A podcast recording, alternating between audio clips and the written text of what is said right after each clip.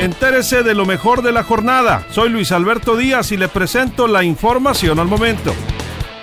Y no pasó. Por mayoría rechazan diputados nombramiento de Eva Guerrero como titular del Instituto Sinaloense de las Mujeres.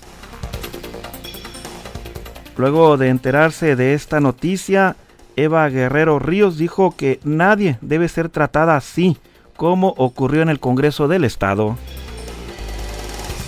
Ni una más exigen justicia para Lidia, la joven asesinada y calcinada en Culiacán.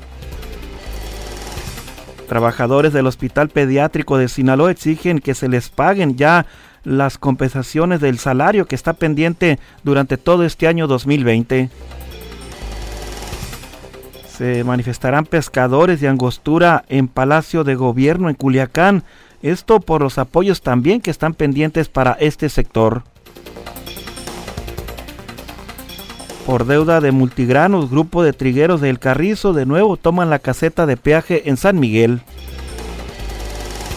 El 3 de agosto se reanuda la entrega de las credenciales del Instituto Nacional Electoral. Aquí le daremos detalle a detalle de cómo será este, eh, este evento de ir entregando las credenciales que estaban resguardadas.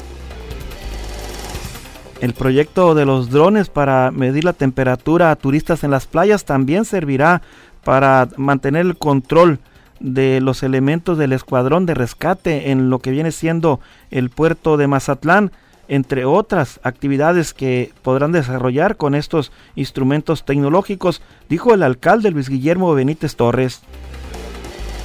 Y sube de nuevo el precio del gas, el gas LP.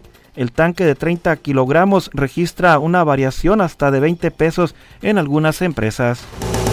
Más información en línea directa portal.com.